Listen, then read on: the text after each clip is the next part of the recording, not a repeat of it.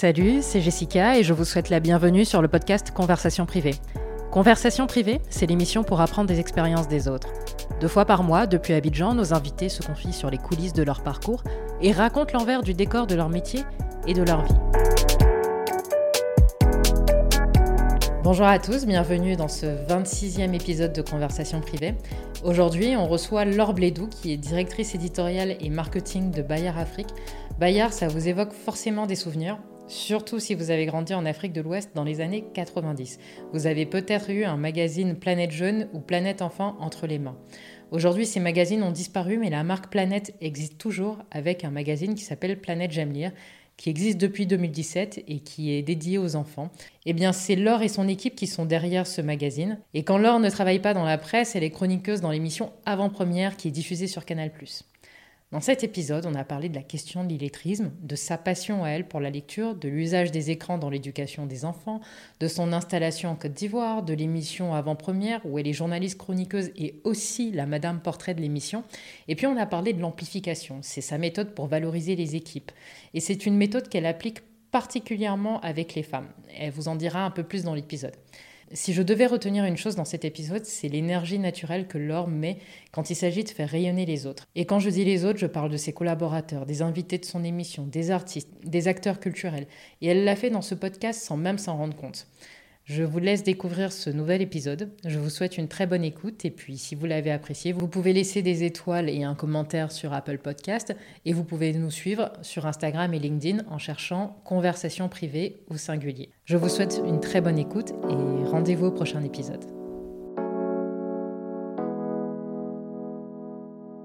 Comment ça va alors Ça va très bien, merci beaucoup Jessica. Bah, écoute, je te remercie beaucoup d'être euh, venue sur le podcast. Ah bah, c'est moi qui te remercie de m'avoir euh, conviée. Euh, je suis contente de t'avoir parce que ça fait, je pense, plusieurs mois qu'on en parle. J'adore tes interventions dans avant-première et puis bah, je suis un peu ce que tu fais. Et il suffit de t'entendre, de te voir, de voir ton sourire sur ton visage quand tu en parles. Tu, tu, tu respires, tu bois, tu vis culture et spécialement via la lecture. Comment est-ce que tu es tombé dans la, dans la lecture, dans la marmite de la lecture, si je puis dire comme ça? Ben, je pense que je suis tombée euh, dans la marmite de la lecture par les livres, mais aussi par euh, des personnes qui aimaient déjà beaucoup la lecture autour de moi. Euh, donc, euh, je, quand j'étais petite, je voyais ma maman lire, euh, je voyais mes tantes lire, des cousins et des cousines que j'aimais beaucoup lire aussi, passer du temps à lire. Et ça, ça m'a donné le goût. Et puis, très vite, j'ai été voilà, une grande. j'ai fréquenté beaucoup de bibliothèques. J'avais plein de cartes de bibliothèque, moi, franchement. La, la, carte de la bibliothèque municipale de ma ville, la carte évidemment de la bibliothèque de l'école. Enfin, à l'époque, ça devait être le, pas le CDI, mais la petite bibliothèque, la marmothèque, voilà, quand on était petit. Euh, la carte de la bibliothèque de la ville où on allait en vacances, enfin tous les endroits où on pouvait s'inscrire à une bibliothèque. J'ai été inscrite et, euh, et, voilà, je passais des heures à la bibliothèque et à lire des livres. Et d'ailleurs, c'est pas étonnant parce que tu aujourd'hui tu es la directrice éditoriale et marketing de Bayard si je ne dis pas de bêtises, c'est bien ça. Euh, et d'ailleurs, ça me fait penser, moi en tout cas, quand je pense à Planète, parce qu'aujourd'hui il y a Planète J'aime lire, mais mhm. moi je me souviens de Planète Enfant et de Planète Jeune. Je me souviens des aventures de Max et Dina, donc c'était dans celui qui était un peu plus jeune. Mhm. Et il y avait aussi Planète Jeune un peu plus ado, où j'adorais lire les, les, sujets. Et puis il y avait des petits, il y avait des petites covers de stars comme Passy, Beyoncé euh, à l'époque, donc dans les années 90. Et c'est, je, enfin, est-ce que tu pourrais nous raconter un peu la petite histoire qui a fait qu'ils sont, qui sont, qui ont disparu et qu'aujourd'hui, maintenant, on a Planète J'aime lire, donc Bayard qui revient avec Planète J'aime lire. Alors, euh, je vais raconter un peu l'histoire de Planète Jeune avec grand plaisir parce qu'en fait, euh, quand j'ai commencé euh, à travailler pour Bayard, donc au début, j'ai commencé pour eux, j'étais vraiment toute seule à Abidjan et j'ai découvert finalement l'héritage Planète Jeune une fois que Planète Jeune n'existait plus parce que moi, j'ai pas grandi sur le continent africain, donc je n'avais pas connu Planète Jeune avant. Et quand j'ai commencé à travailler pour Bayard et que je me renseignais autour de moi sur Planète Jeune, mais je voyais les sourires jusqu'aux oreilles de personnes qui me disaient Ah, mais je collectionnais des planètes jeunes, je gardais le poster pour l'afficher dans ma chambre, etc. Alors pourquoi ça s'est arrêté? Tout simplement, je pense que c'était euh, voilà, la, croisée de plusieurs facteurs. Euh, il y a d'abord eu un premier facteur euh, qu'on connaît peu quand on est finalement lecteur, mais c'était un, un magazine qui était très subventionné. Donc euh, qui vivaient grâce à des subventions de ministères, d'institutions internationales euh, en faveur par exemple de l'alphabétisation, l'alphabétisation, du développement, etc. Et d'année en année, selon les stratégies de ces ministères, de ces institutions, etc., les subventions se sont taries. Donc ça devenait compliqué pour le groupe de porter euh, Planète Jeune sans les subventions. Et c'était un magazine qui n'avait pas vraiment été pensé pour le coup avec un modèle économique sur des ventes à des mhm. particuliers, etc. C'était pas ça le gros. Ah euh, ouais, non, c'était pas ça Parce le que gros moi, je des me revenus. souviens des bordereaux qu'on remplissait euh, à l'école, bah, justement pour recevoir son, son Planète Jaune. Euh, Alors, c'est, ce souvenir, il, est vrai. Il y a eu plein de, de, personnes qui étaient abonnées individuellement ou qui achetaient le magazine individuellement, mais à un tarif qui permettait pas au magazine de vivre sans les subventions. En fait, c'est vraiment, c'est vraiment là le nœud quelque part, si on peut dire, du problème. Donc voilà, quand les subventions se sont taries, là, le groupe s'est rendu compte que vraiment le projet était trop lourd à porter. Et puis, c'est aussi, il faut quand même euh, le dire, ça, ça, a été aussi un moment où le groupe s'est rendu compte que c'était plus compliqué de vendre de la presse jeunes adultes, adolescents, euh, dans le monde en fait, hein, mhm. pas, que, euh, pas que ici sur le continent africain. Et donc ça a été un moment où ils ont décidé un petit peu déjà au départ de baisser la tranche d'âge. Donc euh, de Planète Jeune, on est passé à Planète Enfant. Pour ceux qui ont connu, voilà, Planète Enfant, déjà on était plus sur 8-12, mhm. peut-être 8-15, mais voilà pour les plus petits. Et puis quand moi je suis arrivée, en fait, Planète Enfant, c'était un petit peu les derniers numéros. Et on se posait la question de bah, qu'est-ce qu'on veut proposer aujourd'hui pour le continent africain et notamment pour l'Afrique de l'Ouest les pays francophones d'Afrique de l'Ouest et Afrique euh, centrale. Et on s'est dit, ben, en fait, ce qu'il faut, c'est déjà euh, que les enfants aient le goût de lire. Avant de se dire, je vais aller euh, chercher des ados, etc., sur la lecture, il faut que toute cette classe d'âge qui est censée déjà bien savoir lire, aimer lire, en gros les 5-8, 5-10, maîtrise la lecture et qu'on leur propose aussi des choses qui leur soient adaptées. Et mhm. voilà, donc c'est comme ça que le projet Planète Jeune s'est arrêté, puis Planète Enfant un peu dans la foulée, et qui est né le projet Planète J'aime lire. D'ailleurs, enfin, c'est un, un, peu dommage que ces subventions n'aient pas continué, parce qu'il y a un chiffre qui me fait penser. Euh, ben, il y avait un article justement sur euh, les, les histoires euh, que vous sortez maintenant, je mhm. crois, tous les trois mois. Et, et justement, il y a un chiffre qui m'a qui m'a vraiment interpellé, c'est qu'en fait, près de la moitié, voire plus de la moitié des jeunes, à la fin du cycle primaire, n'arrivent pas à lire et comprendre un texte simple aujourd'hui. Oui, alors en fait, donc je reprends juste sur, euh, sur, la fréquence du magazine. On a un magazine qui est mensuel, donc Planète mhm. J'aime lire pour les enfants de 5 ans à 10 ans. Un autre qui est trimestriel qu'on vient juste de sortir pour les enfants de 1 an à 5 ans et surtout aussi pour leur famille parce qu'on sait bien que c'est pas un enfant déjà? qui s'appelle Mes premiers Planètes J'aime lire. Et effectivement, parmi toutes les données euh, avec lesquelles moi je, je, jongle et qui me servent aussi à sensibiliser, à discuter, etc., il y a cette donnée-là de la non-maîtrise, de la compréhension d'un texte simple pour des élèves de CM1, CM2, donc à la fin du cycle de primaire. Et puis, si on prend juste l'exemple de, notre pays, euh, la Côte d'Ivoire, en gros, bah, quasiment la moitié de la population qui ne sait pas lire, ni mmh. lire ni écrire, ça ne veut absolument pas dire qu'on n'est pas... Alors, absolument pas dire qu'on n'est pas intelligent, ni même qu'on n'est pas éduqué, mais juste on maîtrise pas le, déchiffrage de la lecture. Et ça, dans la vie, c'est quand même un, handicap euh, qui peut être compliqué au quotidien.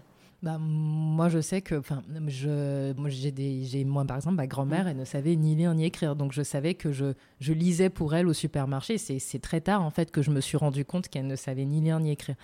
Et il y a plein de gens autour de nous qui, en fait, tu apprends peut-être au bout d'un an, un an, deux ans, en les fréquentant, qu'en fait, non, la personne ne sait pas lire et en fait joue. Enfin, c'est comme si. Euh, il y a quelqu'un qui m'a donné une image, c'est comme si tu arrives en Russie et tu ne comprends pas un mot ou tu n'arrives pas à lire, en fait, ben le l'alphabet russe.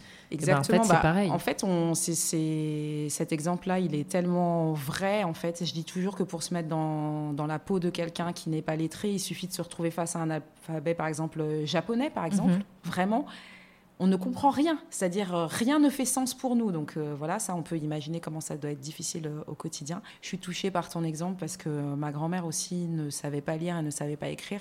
D'ailleurs, ne parlait pas non plus très très très bien français. Et je me rends compte à quel point on peut transmettre autrement, mais à quel point aussi elle, ça l'a gênée. Mhm. Voilà, pour, elle aurait pu développer plein d'autres choses et pour elle, ça a été un vrai, un véritable frein. Et ce que je voudrais ajouter aussi par rapport à la question de l'illettrisme, c'est que nous aujourd'hui, on travaille aussi avec des parents qui ne savent pas lire et pas écrire. Mhm. Euh, et on leur explique aussi comment quand même rester euh, maître de l'éducation de leur enfant, comment pouvoir encadrer les, devoirs malgré tout. Il y a des techniques, etc. pour rester quand même celui qui est qui ben, qui encadre, qui qui en voilà, qui transmet, qui dirige, qui pilote en tant que parent quoi. Et d'ailleurs, aujourd'hui, il y a un autre, euh, disons que, alors je ne vais pas dire que c'est un fléau, mais euh, disons qu'il y a de nouvelles distractions euh, qu'on retrouve bah, dans les maisons. Et je sais qu'il y a plein de parents. Toi, tu es, tu es maman de trois filles, dont deux qui sont en maternelle. Et je sais que les parents, il y a quelque chose qu'ils n'arrivent pas à gérer. Moi, je, moi, je ne suis pas, je suis pas, je suis pas, je suis pas encore maman, mais, mais je sais que c'est, y a un truc qui est très compliqué. Ce sont les tablettes et les smartphones. Et aujourd'hui, est-ce que toi, tu parviens à, disons, détourner tes filles euh, de ce genre d'outils ou peut-être utiliser ces outils plus à profit de la lecture ou d'autres activités Déjà, un, est-ce que tu y arrives et comment est-ce que tu arrives à, transmettre peut-être euh, ton goût de la lecture à, tes filles? Alors c'est vrai que moi j'ai un vrai euh, engagement par rapport à cette question des écrans, donc je suis pas du tout anti-écran. J'anime des conférences en fait, j'ai été formée pour cela, pour animer des conférences qui s'intitulent Comment encadrer l'usage des écrans à la maison, donc à la fois télévision, jeux vidéo, tablettes et téléphone. Et en fait je, donne souvent bah, voilà, deux grandes lignes. La première, euh, c'est de s'en servir comme outil outils, y compris pour euh, les ados qui passent beaucoup de temps sur euh, les écrans. La première chose, par exemple, que je conseille de faire, c'est de s'intéresser à ce qui les intéresse et du coup d'essayer aussi de, leur proposer des choses. Souvent, nous-mêmes, on est des gros consommateurs hein, des écrans. On passe du temps sur les écrans et donc on peut aussi leur montrer ce qu'il y a de bien, ce qui nous semble moins bien, etc. Et puis, euh, l'autre conseil que je donne, c'est vraiment d'encadrer le, temps consacré aux enfants. Alors, moi, j'y arrive avec mes enfants parce que voilà, j'ai décidé de consacrer du temps à ça, etc. Je suis euh, lucide, je porte pas de jugement, je sais que c'est pas facile, je sais aussi que c'est plus difficile quand tu as plusieurs enfants que quand on a qu'un seul, y compris aussi quand on a avec des âges différents, parce que quand on a qu'un seul, tu vas par exemple dire non mais moi, il y aura pas d'écran à la maison tant qu'il aura pas 6 ans. Très bien, entre guillemets, tu as ton seul enfant, tu gères, etc. Mais quand on a deux autres derrière et que ton enfant de 6 ans, il a eu 6 ans, bah comment tu fais pour empêcher ceux qui ont 2 ans et 4 ans de s'y intéresser, de consulter, etc. Donc l'idée, c'est plutôt de donner des petites astuces et des techniques. La première, c'est de poser des règles, ce qui pas mal, c'est d'essayer de faire les règles ensemble. Hein. Ça, ça, mhm. marche plutôt bien avec les enfants quand tu les associes. Ça peut être de définir qu'il y a une pièce dans la maison dans laquelle on n'a pas le droit de faire rentrer les tablettes. Après, ça peut même être un jeu, hein, parce que quand ils disent bah, c'est pareil pour vous les parents, vous n'avez pas le droit d'entrer là avec votre téléphone, tu es un peu pris dans le truc et c'est sympa. Et puis après, c'est de mettre en place bah, des horaires, euh, du temps passé sur l'écran. Et, mais vraiment, encore une fois, plutôt d'en faire un allié plutôt que de diaboliser l'écran, parce que mhm. généralement, bah, globalement, avec les enfants, hein, c'est pareil pour, euh, je sais pas moi, le chocolat, c'est pareil pour plein de choses. C'est quand tu interdis complètement que là, ça peut créer une frustration, que ça peut donner envie à l'enfant d'enfreindre les, règles, etc. Alors qu'en plus, tu peux trouver des choses chouettes sur le numérique. Mhm. Mais voilà, il faut chercher, il faut s'intéresser, il faut essayer de passer un peu de temps ensemble aussi, vraiment. Comme la télévision. Hein. Moi, je, regarde aussi certains dessins animés avec euh, mes filles. Je regarde pas beaucoup, beaucoup la télévision, mais il y a des, des dessins animés que je regarde avec elles. parce que je vois souvent des parents qui ont l'air souvent dépassés quand on arrive sur cette question, parce qu'ils sont toujours. Euh, je pense qu'il y a un poids du jugement, euh, sûrement ben, des autres parents, ou, enfin, j'imagine. et souvent, ils se disent, mais je ne sais pas quoi faire en fait, parce que, bah, parce que ma fille ou mon fils ne s'intéresse pas à autre chose. Enfin, bah, moi, j'ai vraiment, j'aime bien donner des conseils, partager des expériences. Hein, voilà, je, je pense que quand on est parent, on apprend toute sa vie à être parent et qu'on commet plein d'erreurs et qu'il il y a une, une humoriste qui, disait tout le temps, euh, c'est Florence Foresti, euh, avant j'avais des principes et après j'ai eu des enfants. Donc on se dépatouille comme on peut en éducation. Maintenant, par exemple, moi j'ai fait le choix, à la, maison on n'a qu'une seule télévision. Donc déjà, euh, forcément, je vois ce que mes enfants voient et bon, eux après, s'ils sont couchés, ils voient pas ce que moi je vois. Mais mhm. ça, ça oblige à partager ce temps-là et à réfléchir ensemble de ce qu'on en fait, de ce temps de télévision. Donc parfois il y a des petites discussions, sais pas s'il y a un match de foot ou voilà, ou si c'est le moment du journal et que mhm. je veux regarder tel journal à 19h par exemple qu'elles sont encore éveillées, et eh ben je le fais pas pendant leur temps du repas parce que moi j'ai pas envie qu'il y ait les écrans par exemple pendant qu'on mange, ce genre de choses. Donc ça c'est voilà un conseil que je peux donner, mais vraiment sinon c'est de s'intéresser. Mhm. C'est vraiment de s'intéresser et de ne pas hésiter aussi à se servir de sa propre expérience. Ma fille aînée a grandi et moi, il y avait un dessin animé que je regardais quand j'étais petite. Je ne regardais pas beaucoup, mais je regardais un peu Tom Sawyer en version dessin animé. Et euh, j'ai décidé de le proposer à ma fille et je me suis rendu compte que Tom Sawyer, il y a 30 ans. Mais aujourd'hui, je ne pense pas que ça pourrait passer encore à la télévision. Hein. On voit les gens fumer euh, et tout, enfin fumer de la cigarette et tout. Ouais, ouais, dans Tom Sawyer, bah oui, hein, finalement, mmh. on est beaucoup à l'avoir regardé. Et du coup, ça te permet aussi d'ouvrir des discussions. Et mmh. voilà. En fait, ce temps d'écran, c'est qu'est-ce que tu en fais aussi après. Hein. Mmh. Si ça te sert aussi à nourrir le dialogue, à discuter de choses ensemble, mais voilà, pourquoi pas aussi, ouais. Ok. Alors, tu es une euh, ripate, ou du moins pas exactement. Euh, dans une interview pour euh, Inspire Africa, on te pose la question Es-tu heureuse d'être rentrée en Côte d'Ivoire Et tu réponds Pour ma part, je ne suis pas rentrée, je suis venue. C'est-à-dire Alors, je suis quand même complètement une ripat parce qu'en fait, la définition de ripat ou ripatrié, c'est des enfants d'Africains qui décident de venir ou de revenir sur le mhm. continent de leurs parents, y compris même quand c'est pas dans le même pays. D'accord. Donc, euh, où que tu décides de venir t'installer sur le continent. Alors, moi, pour le coup, je ne suis pas euh, revenue. C'est vrai qu'on m'a beaucoup posé cette question. Je suis venue euh, parce que j'avais jamais vécu en Côte d'Ivoire. Je suis née en France, j'ai grandi en France. Et après, j'ai vécu quelques temps au Luxembourg. Et j'ai donc quitté le Luxembourg pour venir m'installer à Abidjan. Euh, après une opportunité professionnelle que j'avais décrochée.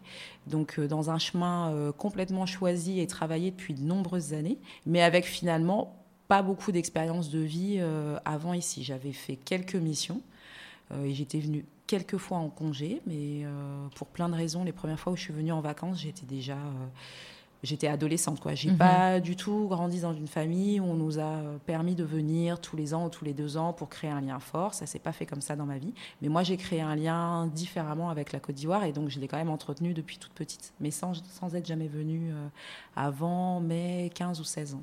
D'accord. Mm. Donc, euh, et d'ailleurs, on te dit que, enfin, on dit que cette installation, toi-même, tu le dis, que ça a étonné ton frère, ta sœur, ton père, ta mère, enfin tout le monde. Euh, pourquoi? Alors, je pense qu'il y a deux raisons. La première, c'est que euh, je communique pas forcément beaucoup sur les choses avant qu'elles soient faites. Donc, euh, peut-être que euh, dans mon entourage, y compris très proche, personne n'avait mesuré à quel point j'étais en train de construire pierre, après pierre ce projet. Et finalement, au moment où, où pour moi c'était bon, et eh ben voilà, pour d'autres c'était une surprise. Et puis après, je pense l'autre chose, c'est que au moment où j'ai quitté le Luxembourg pour venir en Côte d'Ivoire, j'étais aussi en train d'accomplir plein de choses au Luxembourg. Donc les gens étaient surpris finalement. Ça faisait un an que j'étais là-bas. Ils se sont dit, mais c'est fou, quoi. Tu es, en train de quitter le Luxembourg alors que tu es en train de construire plein de choses là-bas. Euh, euh, voilà, donc euh, beaucoup, de gens, beaucoup de gens ont été surpris, y compris mes collègues au Luxembourg, avec qui j'avais construit une très belle relation. Et voilà, j'avais vraiment commencé à construire aussi une vie intéressante là-bas. Donc voilà, mais moi, mon projet, il était très clair depuis très très longtemps. C'est juste que je ne savais pas à quel moment ça allait se faire. Et j'attendais le bon moment. Alors, je pense que dans la vie, souvent, le bon moment, on ne sait jamais trop quand est-ce qu'il va, mhm. il va arriver. Et moi, je pense que la vie euh, m'a offert l'opportunité à un moment où, justement, quand je suis allée au Luxembourg, j'étais dans une phase de recherche euh, professionnelle. Et franchement, complètement par hasard, enfin, par hasard, si on peut dire qu'il y a du hasard, mais j'ai postulé à une offre en Côte d'Ivoire, mais sans me dire euh, ça va marcher. C'était plutôt pour moi un moyen de me mettre le pied à l'étrier, de me dire ça va me permettre peut-être de passer des entretiens si ma candidature est retenue, mais franchement, j'y croyais même pas non plus. Euh, voilà. Mhm. Donc quand j'ai été appelée, c'est un processus qui a mis un petit peu de temps. Euh, j'avais déjà trouvé un travail au Luxembourg et je m'attendais pas non plus spécialement à ce que ça marche à ce moment-là. Mhm. Donc voilà, donc la surprise a été grande, finalement, y compris pour moi au début du processus de recrutement. Euh, et, donc, tu as fait ton petit bout de chemin. Finalement, ben, ça a été concluant, vu qu'on est en train de discuter aujourd'hui. Euh, donc, euh, jusqu'à rejoindre la maison Bayard, parce que c'était pas, pas tout de suite. Hein, non, moi, je suis venue, j'en parle aisément, parce que je suis venue travailler d'abord dans la téléphonie mobile pour un grand groupe, donc, qui est le groupe MTN. Pour moi, c'était très important de venir pour MTN, parce que c'est un groupe africain avec le siège implanté en Afrique du Sud. Et l'Afrique du Sud est un pays avec lequel j'ai des liens forts. J'y ai jamais vécu, mais j'y suis allée régulièrement. Donc j'étais très très très très euh, heureuse et fière de décrocher ce, poste. Et euh, voilà, j'ai commencé pour MTN et je pense que la téléphonie mobile, c'est une grande école de, la vie. Tu rencontres beaucoup beaucoup de monde. Moi, je m'occupais de tout ce qui était fondation, la communication de la fondation et pour moi, c'était très important. D'ailleurs, il me semble que pendant un de mes entretiens, on m'a demandé euh, pourquoi aussi ce job vous intéresse? Et moi, il y avait une partie du job qui m'intéressait beaucoup, c'est qu'on m'avait dit que j'allais beaucoup voyager à l'intérieur de la Côte d'Ivoire. Donc on m'avait vraiment dit, dans ce là vous allez beaucoup voyager à l'intérieur de la Côte d'Ivoire. Et ça, ça m'intéressait parce que j'avais vraiment envie aussi de sortir d'Abidjan. Hein. J'avais voilà, et je l'ai fait pour le coup. Donc euh, voilà, d'Ivo à Bangourou, au Dienné, euh, j'ai bougé hein, vraiment en trois ans. Et puis après, voilà, l'opportunité professionnelle à MTN, on a créé d'autres dans le groupe. Et puis à un moment, euh, j'ai eu aussi envie de faire autre chose et, et, ça, ça a été possible avec Bayard. Et quels sont tes liens, les liens forts dont tu parles avec l'Afrique du Sud? Alors, l'Afrique du Sud, euh, c'est un des pays qui est devenu un pays de mon papa, parce que ça fait 20 ans que mon père habite, euh, on a un petit peu moins de 20 ans là, ça doit faire 18 euh, ans, que mon papa habite en Afrique du Sud, et c'est un pays sur lequel je me suis beaucoup documentée. J'ai été marquée plus jeune par des grands événements hein, de l'Afrique du Sud, la fin de l'apartheid. Moi, j'étais ado, j'ai beaucoup suivi la libération de Mandela. Enfin, il y a beaucoup de figures en fait d'Afrique du Sud qui m'ont marquée. Donc, c'est un pays sur lequel j'avais déjà emmagasiné entre guillemets un petit peu de connaissances. Ensuite, mon papa y allait s'y installer et donc euh, voilà, j'ai commencé à y aller régulièrement. Bon, ben, on revient à Abidjan. Hein. Donc, tu as fait ton petit bout de chemin. Maintenant, euh, tu es chroniqueuse euh, au sein de l'émission Avant-Première, en parallèle donc, de, ton, de ton travail, de ton poste chez Bayard. Et donc, tu es là, Madame Portrait. tes portraits que je trouve très étayés, très, avec de très très belles recherches. Je pense que je vais prendre des leçons avec toi. Comment est-ce que tu as été contactée pour, euh, l'émission? Alors, euh, l'émission euh, avant-première, donc pour laquelle je suis journaliste chroniqueuse, euh, en fait, est produite par Hémisphère. Donc, Hémisphère, en fait, c'est une société de production qui est euh, dirigée par Patrick Fandio, qui est un journaliste euh, pour qui j'ai toujours eu une très, très, très, très grande admiration. Donc, moi, j'ai grandi en France et à l'époque où Patrick Fandio était visible sur les chaînes de télévision françaises, je pense que c'est le premier africain, le premier noir que j'ai vu. Je le voyais dans les reportages en Irak. Oui, exactement.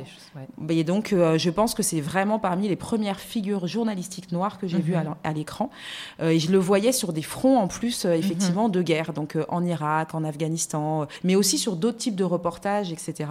Et moi, j'avais déjà cette, cette envie de journalisme et tout, donc voilà, j'étais très admirative. Et quelques années plus tard, il m'a contacté pour travailler avec lui sur un projet de développement de chaîne de télévision, donc la chaîne Vox Africa. Et il avait constitué en fait un comité éditorial d'une quinzaine ou vingtaine de journalistes de plein d'univers journalistiques différents, donc de presse écrite, radio, euh, télévision, et à la fois de la diaspora et euh, de l'Afrique, du continent africain. Donc j'étais consultante pour lui à l'époque où je travaillais pour euh, le Nouvel Observateur en tant que chef d'édition. Donc je travaillais les week-ends sur ce projet de Vox Africa, et c'est comme ça qu'on s'est connus. Donc vraiment, d'ailleurs, je, même, je, lui ai même pas demandé comment il avait pensé à m'appeler avant ça. C'est comme ça qu'on s'est connus. On a travaillé pendant une petite année à se voir quasiment tous les week-ends avec ce pool de journalistes. Et on a toujours gardé contact après ça. La collaboration s'était hyper bien passée. Et de temps en temps, on se partageait des nouvelles, ou bien quand il y avait une grosse actualité sur le continent, on s'envoyait un message, etc. Que, voilà, on a continué à entretenir le lien. Et quand il a hum, un peu, je pense qu'on peut dire postulé pour l'appel d'offres qui était ouvert par Canal+, qui cherchait une société de production pour produire une émission culturelle euh, en rayonnant sur toute, euh, sur toute l'Afrique francophone, il m'a contacté en me disant euh, la culture c'est ton créneau, est-ce que ça t'intéresserait de réfléchir au projet? C'est comme ça qu'au départ j'ai réfléchi un petit peu avec lui au projet de l'émission. Et puis après il m'a proposé de rejoindre la team de chroniqueurs, de journalistes chroniqueurs. Et quand j'ai commencé euh, pour le projet euh, avant-première, mhm. je devais m'occuper de la partie agenda. C'est un peu presque, j'ai envie de dire, c'est presque drôle parce que moi je suis la reine des agendas. je suis hyper organisée, j'ai un agenda papier, plus mon Outlook, plus ceci. Enfin bon. Donc l'agenda, j'avais très envie de le faire. C'est moi qui l'avais proposé. Je lui avais dit, en tout cas, dans les rubriques que tu proposes là, moi, l'agenda, ça m'irait vraiment bien. Euh, j'aime prévoir, j'aime assister à des spectacles, aller voir des pièces de théâtre, etc. Et puis, euh, quand on a fait la première réunion d'équipe, on s'est rendu compte qu'il y avait ce portrait-là pour qui il y avait personne. Et voilà, un peu comme ça dans la discussion, plusieurs personnes ont dit Ah, mais Laure, tu pourrais essayer de faire ça. Et franchement, je ne savais pas que je savais faire des portraits. Enfin, honnêtement, c'est un peu comme ça que je me suis euh, lancée. Bah en tout cas, ça a l'air très naturel. Et euh, est-ce que euh, quand il t'a parlé de ce projet, tu as dit oui tout de suite? Non, pas non? du tout. Tu as eu des appréhensions? Ouais, bah déjà la télévision, c'est pas du tout mon média. Euh, donc je me questionnais beaucoup par rapport à est-ce que déjà j'arriverais à faire face à la caméra, arriver à être à l'aise, etc. D'ailleurs aujourd'hui mhm. encore, je suis pas du tout quelqu'un qui suis à l'aise face à la caméra. Ça me demande beaucoup de prendre sur moi. Je suis toujours hyper stressée. Enfin vraiment. Euh, bon après, je pense que je suis comme ça de nature aussi. Mais et puis après, l'autre chose aussi, euh, c'est que moi, je, je, je réfléchissais aussi à ma carrière d'une façon euh, générale et je me disais, euh, est-ce que euh, vraiment d'ajouter cette corde-là à mon arc, qu'est-ce que ça va dire de moi Est-ce que ça ferait sens par rapport à Bayard? Moi, je suis plutôt dans la presse écrite, je travaille dans la littérature pour les enfants, l'édition. Donc, est-ce que je vais pas, je sais pas, me disperser, etc. Après, voilà, donc j'ai voulu vraiment bien réfléchir à est-ce que ça fait sens par rapport à ce que j'aime faire? Et finalement, moi, ce que j'aime faire, je pense que le dénominateur commun, c'est vraiment faire rayonner les autres et puis porter la culture. Voilà. Et en fait, c'est aussi comme ça que euh, j'ai construit, je pense, euh, euh, mes interventions dans avant-première. Donc l'agenda, c'est pour faire rayonner des artistes. C'est pour ça que c'est pas un agenda. Je dis pas le 10 novembre ou le 20 novembre, allez faire ça. Je dis plutôt, il y a telle personne qui a pensé à tel projet ou tel metteur en scène, tel écrivain, etc. Je parle toujours, je pars toujours de la personne parce que c'est ce que j'aime en fait, faire rayonner les autres. Ça, c'est pour la partie à l'affiche. Et ensuite, pour la partie portrait, bah, pareil c'était comment en faire finalement euh, un cadeau pour la personne qu'on reçoit et comment faire en sorte aussi que ça puisse mettre en valeur et faire rayonner tout ce que cette personne a construit. Bah D'ailleurs, on retrouve, enfin, j'ai vu quelques-uns de tes portraits et je sais que tu as souvent fait euh, couler des petites larmes à certains d'entre eux. Mhm. En tout cas, ils ont toujours été, ça ne les a pas laissés euh, indifférents et c'est là où on reconnaît en fait une, moi je vais, je vais le classer comme une qualité. On va commencer comme ça. Euh, une qualité qu'on m'a dite de toi, que tu es perfectionniste. Et c'est vrai que je le retrouve en fait, ce perfectionnisme, quand j'écoute euh, finalement euh, tes portraits. Finalement, quand on te le dit, ça saute aux yeux. Euh, et je sais que souvent, se décrire comme étant perfectionniste, ça fait toujours un peu présomptueux, mais quand il y a plusieurs personnes qui disent, qui, bah, ça d'une autre personne, c'est plus c'est plus forcément une qualité qu'on s'attribue soi-même. Est-ce que ton perfectionnisme, tu le rangerais dans le tiroir des qualités ou alors des défauts? Euh, non, mais aujourd'hui, je le range euh, dans les deux. Mhm. Euh, en fait, c'est une force, je pense, parce que voilà, d'un côté, il y a ce côté très méticuleux. Je, prête beaucoup d'attention à ce que je fais. Donc, je mhm. pense que les personnes avec qui je travaille, elles savent que du coup, je ne fais pas les choses à la légère, que je travaille vraiment. Mhm. Tout est travaillé, tout est réfléchi, tout est. Voilà, je, travaille tout. Je, je, ne sais pas fonctionner autrement. J'ai besoin de ça. Je suis très besogneuse, au sens, voilà, la besogne, pour moi, c'est important. et après, dans les défauts, parce que parce que du coup, euh, je suis quand même euh, globalement euh, un peu éternellement insatisfaite de ce que je fais parce que je me dis toujours que j'aurais pu mieux faire, ça c'est sûr. Donc du coup c'est un peu compliqué par rapport à la bienveillance avec soi-même, par rapport à la notion d'avoir achevé quelque chose parce que du coup ben, tu n'es jamais complètement satisfait, etc. Donc ça aujourd'hui maintenant j'ai conscience que bah, c'est plutôt un défaut. Pourquoi aussi ça peut être un défaut C'est que parfois tu peux consacrer beaucoup de temps à quelque chose que tu aurais pu peut-être faire un peu plus rapidement. Mhm. Euh, voilà, donc, euh, mais je compose avec, avec les deux, les deux facettes de ce, de, ce même trait de caractère dont je sais bien mhm. aujourd'hui qu'il me définit. Je sais que je suis quelqu'un de perfectionniste, mais euh, pour moi, je me dis, bah, à la fois c'est une qualité et en même temps, attention, l'or, ça peut être un frein. Et aujourd'hui, je suis un peu plus lucide sur ce côté-là. Alors c'est vrai que c'est, j'ai jamais assisté à un de tes Ou peut-être que j'ai assisté, mais sans le savoir.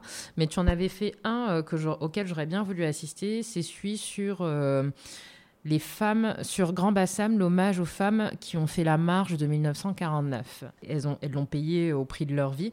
Et donc, tu voulais leur rendre hommage. Et dans une interview euh, dans le cadre de, cet événement, tu as dit, je cite, hein, Les femmes ont souvent tendance à se sous-estimer. Est-ce qu'il y a eu des moments où dans ta vie, toi-même, tu t'es sous-estimée? Oui, bon. Tu penses à quoi? C'est un peu un trait de caractère dans le sens où euh, déjà je suis pas quelqu'un qui a vraiment beaucoup confiance en elle et ensuite euh, comme euh, c'est un lien, je pense, c'est en lien avec ce, perfectionnisme, comme je suis quand même assez globalement insatisfaite parce que je me dis j'aurais pu faire mieux, etc.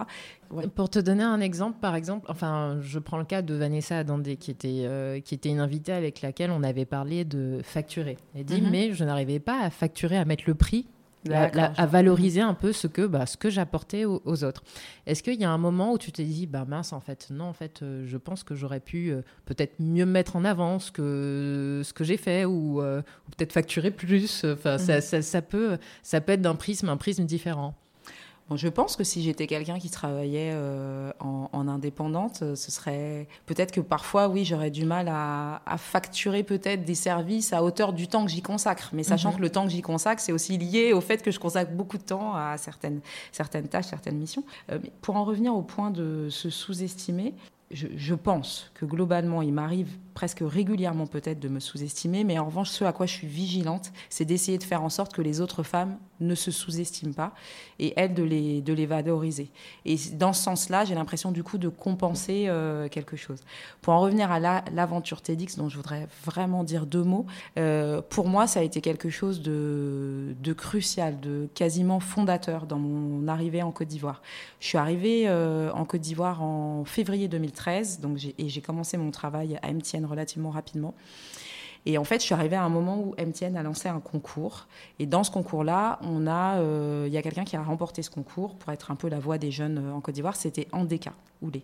Et j'ai rencontré Andeka et en fait, on s'est tout de suite très bien entendu. Et il m'a proposé en fait de l'accompagner dans ce projet TEDx que lui portait. Et pour moi, ça a été une aventure collective magnifique qui m'a permis aussi de rencontrer très vite des gens d'autres cercles parce que je, trouve que parfois on peut fonctionner un peu en entre-soi. Donc il y a mhm. la cercle de, le cercle de MTN, euh, tes collègues, il y a ton cercle familial, il y a plus ou moins tes amis que tu te fais, etc. Et du coup, à TEDx, par le biais des bénévoles, j'ai rencontré plein de gens différents. Euh, et ça, pour moi, ça a été quelque chose de très fondateur. Et cet événement-là qu'on a fait à Bassam, il était aussi très important parce qu'en fait, on a partagé la même vision de se dire, il se passe beaucoup de choses à Abidjan. Bassam, c'est peut-être pas très loin, mais la symbolique, elle est forte. C'est sortons d'Abidjan. On est allé à Bassam l'année où il y avait eu les attentats de Bassam, donc 2016. Donc. Et en fait, pour nous, c'était très important d'installer euh, ce TEDx-là à Bassam et d'en faire un autour euh, de la question du temps et où on a autant valorisé les femmes, euh, pour moi aussi, c'était très important. Mhm. D'ailleurs, au tout début, dans ce petit groupe-là de bénévoles, on se voyait une fois par semaine. C'était vraiment une super atmosphère. Et très rapidement, avec d'autres femmes euh, du groupe, on a mis en place ce qu'on a appelé le Girl Power, mhm. notamment pour que quand il y ait des tours de table, jamais aucune des filles du groupe ne saute son tour. Mhm. Quand il y en a une qui parle, on pratique ce qu'on appelle l'amplification, c'est-à-dire on reformule ce qu'elle vient de dire en disant il y a Audrey qui vient de dire ça, je pense que c'est une super bonne idée, etc. Et moi aussi, c'est quelque chose que j'essaie de pratiquer avec mes équipes. Dans la charte Bayard, j'ai mis en place un point qui concerne l'amplification. Quand une idée vient de quelqu'un d'autre, tu, la, tu dis bien qu'elle vient de quelqu'un d'autre et si tu es d'accord avec elle, tu le salues. Quoi, et tu, voilà. Pour moi, mhm. c'est vraiment important et c'est des petites choses voilà, qui contribue justement à construire aussi euh, l'estime de chacun. Euh, et, voilà, j'espère avec ces petites méthodes-là euh, contribuer à ça. Mais c'est intéressant l'idée de, enfin, le, concept de l'amplification. Mm-hmm. Par exemple, concrètement, chez Bayard, comment est-ce que tu l'appliques? Bah, il y a vraiment ça. Il y a quand l'idée vient de quelqu'un d'autre, je redis bien euh, ah tiens euh, telle personne vient d'avoir cette idée, Mélissa a eu cette idée, je trouve que c'est une mhm. super bonne idée, y compris dans les groupes WhatsApp quand on partage par WhatsApp, y compris pendant les moments de réunion. L'amplification pour moi c'est la base. Et après c'est aussi euh, penser à valoriser les autres ou partager une opportunité ou voilà, c'est mhm. vraiment plein de choses au quotidien. À Bayard comment je le pratique, bah, je le pratique aussi sur faire briller les auteurs et les illustrateurs avec lesquels on travaille. Par exemple, nous, à Bayard, on a fait vraiment ce qu'on appelle comme un petit mur de stars. Donc, quand tu rentres dans le couloir de nos nouveaux locaux, on a affiché les portraits de tous nos auteurs et de tous nos illustrateurs. Mhm. Mais ça n'a l'air de rien. Mais il n'y a pas un jour, quand une nouvelle personne arrive, qu'elle ne nous demande pas Ah, mais tiens, c'est qui? Et du coup, spontanément, tu en viens à parler des autres. Mhm. Ça fait que les choses ne sont pas centrées sur toi, en fait. Bah, je trouve ça intéressant. C'est une très bonne idée en tout cas. Depuis que tu appliques euh, l'amplification donc euh, chez Bayard, quel, euh, quel bénéfice tu sens par exemple au sein de l'équipe? Comment les gens se sentent bah alors déjà, je pense que euh, les autres euh, essayent de le pratiquer aussi, parce que mhm. quand toi-même tu le fais, du coup, les autres euh, le font aussi. Et d'ailleurs, parfois, on, le fait même en rigolant, en, appuyant, quoi. Attention, amplification, mais parce que ça nous fait plaisir et que mhm. voilà. Je sens, j'espère, en tout cas, un peu de, confiance de, de, la part de, de chaque membre de l'équipe en lui-même, en son travail. oui, ça je, ça, je le ressens. Et je le ressens aussi, et ça, je le souligne très régulièrement dans l'équipe, je le ressens dans le fait aussi que euh, on, propose d'autres idées. Quand je propose quelque chose, en fait, les gens euh, contestent, disent non, mais ça, je suis pas d'accord et tout ça. Et ça, c'est tellement précieux quand tu es manager et quand tu encadres une équipe. Je le dis tout le temps, pour moi, les réunions les plus inquiétantes, c'est quand tout le monde semble d'accord. Ça, ça m'inquiète. Et je pense que euh, amplifier euh, les idées de chacun, euh, permettre de, mettre en place un, état d'esprit où les gens osent exprimer des désaccords, etc. Ça, c'est quelque chose de très important.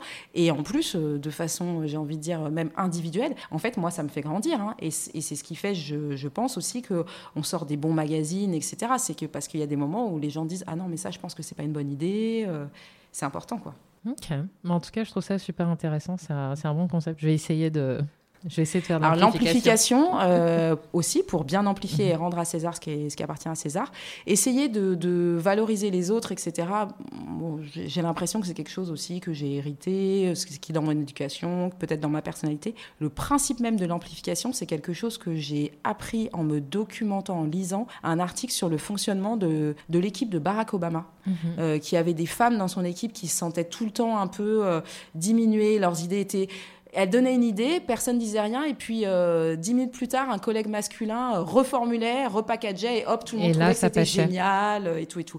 Et c'est comme ça qu'elles ont commencé à mettre en place ce qu'elles ont vraiment appelé l'amplification. Et moi, c'est de là que j'ai pris ce terme. Pas plus tard que ce week-end, ce long week-end avec, avec des amis qui m'ont dit la même chose. C'est une expérience en tant que femme en Côte d'Ivoire que beaucoup de femmes vivent tu es en réunion, tu dis quelque chose, et en fait, ta parole, en fait, comme si elle était inaudible, en fait. Mm. Et en fait, un collègue masculin la dira, et là, il sera entendu. Ou alors, elles vont dire quelque chose, elles vont prévenir des risques, ça va arriver quelques mois plus tard, mais en fait, euh, oui, c'est comme si la parole, en fait, était... Euh, je sais pas, je vais pas dire invisibiliser, c'est, mais comme si elle était inaudible. Ouais, c'est, non, mais je, suis assez d'accord sur le terme inaudible. Euh, moi, le terme invisibilisé, le terme des femmes gommées, c'est des choses qui me parlent. Mm. Et j'ai l'impression, alors je sais pas si c'est de la, c'est peut-être de l'optimisme. Euh, j'ai l'impression que en fait, euh, chacun et chacune, euh, on peut jouer un rôle par rapport à ça. Ça peut être dans son univers professionnel, ça peut mhm. être dans sa famille, etc. Vraiment par des petites choses, l'amplification, la valorisation des autres, voilà, le fait à certains moments quand tu es par exemple comme moi, quand tu as l'opportunité de pouvoir recruter des gens, eh ben redire les candidatures féminines sont vivement encouragées, mettre à l'aise une femme. Moi, j'ai déjà eu une femme qui a postulé à un entretien au deuxième tour, elle a fini par me dire, euh, tête baissée, vraiment toute contrite, en fait, je suis enceinte. Mais c'est une super bonne nouvelle. Oui, il y aurait des choses à mettre en place. Euh, du coup, il faudrait qu'on s'organise sur le décalage, etc. Mais si nous, entre femmes, on se rend pas des services et on se met pas à l'aise, si quand une de tes collaboratrices vient t'annoncer qu'elle est enceinte, et bien sûr que tu es manager et que tu sais, oh là là, mon Dieu, mais comment je vais faire pour la remplacer Tu es déjà en train de faire ton calcul. Mais la première chose que tu dois avoir, c'est de la joie, parce que c'est de la joie pour elle et que tu sais qu'après, elle reviendra et qu'en plus, l'expérience de la maternité, ça va lui permettre aussi d'apporter autre chose à l'équipe et au boulot. Et, voilà, donc euh, voilà, moi je me dis vraiment que euh, chacun et chacune peut jouer un rôle euh, par rapport à ça. La parole des femmes, le fait de plus les, écouter, les valoriser, et que du coup après on en bénéficie toutes. Et puis moi je me sens particulièrement responsable et engagée sur le sujet parce que je suis maman de trois filles, quoi. Et je me dis, mais j'ai envie que pour elles, ce soit plus simple. j'ai lu quelque part dans mes balades sur Twitter que tu mets beaucoup Toni Morrison. Ah oui. Alors, mais moi, franchement, j'ai lu ah bah qu'un seul livre d'elle, mais, euh, mais je suis en train de me rattraper. Mais si tu avais pu croiser Toni Morrison avant qu'elle ne parte, qu'est-ce que tu aurais aimé lui dire? Ça aurait été un rêve. La première chose que j'aurais dite à Toni Morrison si je l'avais croisée euh, avant son décès, c'est merci. Euh, parce que en fait, elle a vraiment contribué à la fois à, à éveiller ma conscience de par ses productions littéraires, mais aussi son engagement dans le monde. Je m'explique. Euh, il y a des auteurs, des artistes, des illustrateurs, des, mhm. comédiens, tous les métiers artistiques possibles, euh, qui s'expriment seulement par leur art et au moment où, euh, voilà, que dans leurs livres, dans leurs pièces, dans leurs dessins, etc. Et il y en a d'autres qui décident d'apporter plus et de commenter le monde, de, de, prendre part à des débats et quelque part de nous aider à avoir une autre lecture. Et elle, elle fait partie de ces auteurs mhm. qui ont fait ça. Et rien que pour ça, un mais vraiment, j'aurais dit merci, vraiment, ça, je pense. Et après, euh, je pense que j'aurais été euh, comme une petite fille euh, qui, qui impressionnée de rencontrer quelqu'un qu'elle qu'elle admire, parce que mhm. j'ai beaucoup d'admiration pour elle. Mhm. Et si tu devais nous faire des recommandations, je pense lecture, oui. ce serait lesquelles? Alors moi, je, recommanderais quoi? Je recommanderais de lire Toni Morrison, je recommanderais de lire Marie Condé, euh, parce que euh, notamment euh, son autobiographie La vie sans phare, qui pour moi est un, monument de la littérature, clairement. Je commence volontairement par deux femmes, parce que je pense qu'on a beaucoup de choses à apprendre enfin voilà, de ces auteurs ES. Je ne dis pas encore autrice, parce que je n'ai pas été forcément très à l'aise avec ce mot, mais auteur avec un E, c'est un mot que j'utilise beaucoup. je recommanderais de lire Armand Gauze, je recommanderais de lire. Euh, Je lis beaucoup de littérature contemporaine, beaucoup africaine. Voilà, je voudrais dire aussi que je recommanderais d'aller vers d'autres horizons de la littérature africaine. Par exemple, moi, je lis Mia Couto, euh, qui est un auteur qui vient du Mozambique. Et, euh, et du coup, c'est euh, c'est un autre regard. J'avais lu L'accordeur de silence de lui qui m'avait scotché. Et j'ai lu très récemment un livre de lui sur un petit essai sur la peur que je recommande là tout de suite. Le mhm. titre m'échappe, mais on pourra le retrouver après. je lis aussi beaucoup de littérature contemporaine anglo-saxonne. Je lis beaucoup d'auteurs américains et anglophones. Mais c'est vrai que je lis bah, quand même beaucoup de littérature africaine parce que ça fait, en fait, ça m'aide aussi à, à construire mon regard, euh, à, à, apprendre d'autres choses sur le continent. Euh, moi, j'ai un rituel euh, quand je voyage. J'essaye toujours de lire un auteur du pays où je vais parce que mhm. je trouve que c'est aussi comme ça. On peut se documenter, on peut lire des guides de des guides, hein, voilà, de voyage, des guides touristiques, mais lire un livre, c'est vraiment plonger dans un univers. Donc ça, mhm. pour moi, c'est très important. Et puis dans les auteurs aussi, je recommande aussi de la BD. Euh, Marguerite Aboué, pour moi, est une auteure à lire absolument, à la fois pour les petits, donc euh, avec Akissi, et puis pour les grands. Et puis, bah, je recommande de lire toutes les histoires de Planète J'aime lire. non, mais parce qu'en fait, euh, les formats courts, en fait, c'est des formats aussi qui sont intéressants. Mhm. Ok. Et qui peuvent amener vers la lecture. Voilà. Complètement. Écoute, je te remercie. Euh, et, euh, et, alors, euh, si on doit te retrouver sur les réseaux sociaux, lequel est ton, est ton chouchou, ton privilégié?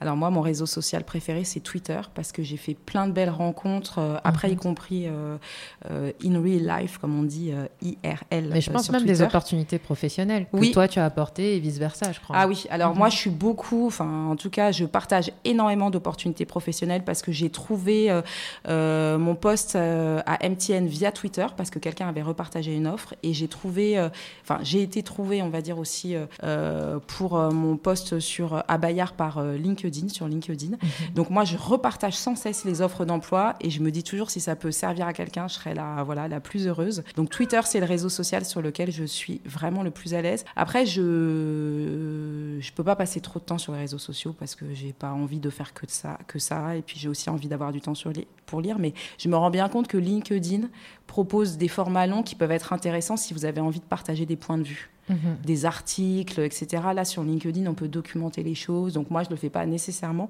mais euh, je pense que ça peut être intéressant. Mais pour moi, pour, entre guillemets, discuter avec moi, c'est vraiment euh, Twitter.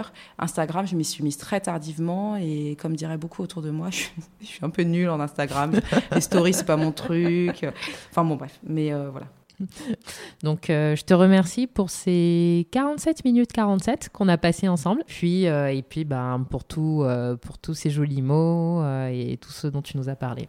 Et moi, je voudrais te remercier encore pour l'invitation, Jessica. Et, tu te garderas peut-être pas ça, mais je voulais te le redire. Moi, je trouve que Conversation privée, c'est un super podcast que je recommande et que j'écoute régulièrement parce que on n'en a pas parlé, mais pour moi, il y a plusieurs formes de littérature en fait et de, de façon de, de se développer, etc. Et moi, je suis très fan du, format podcast.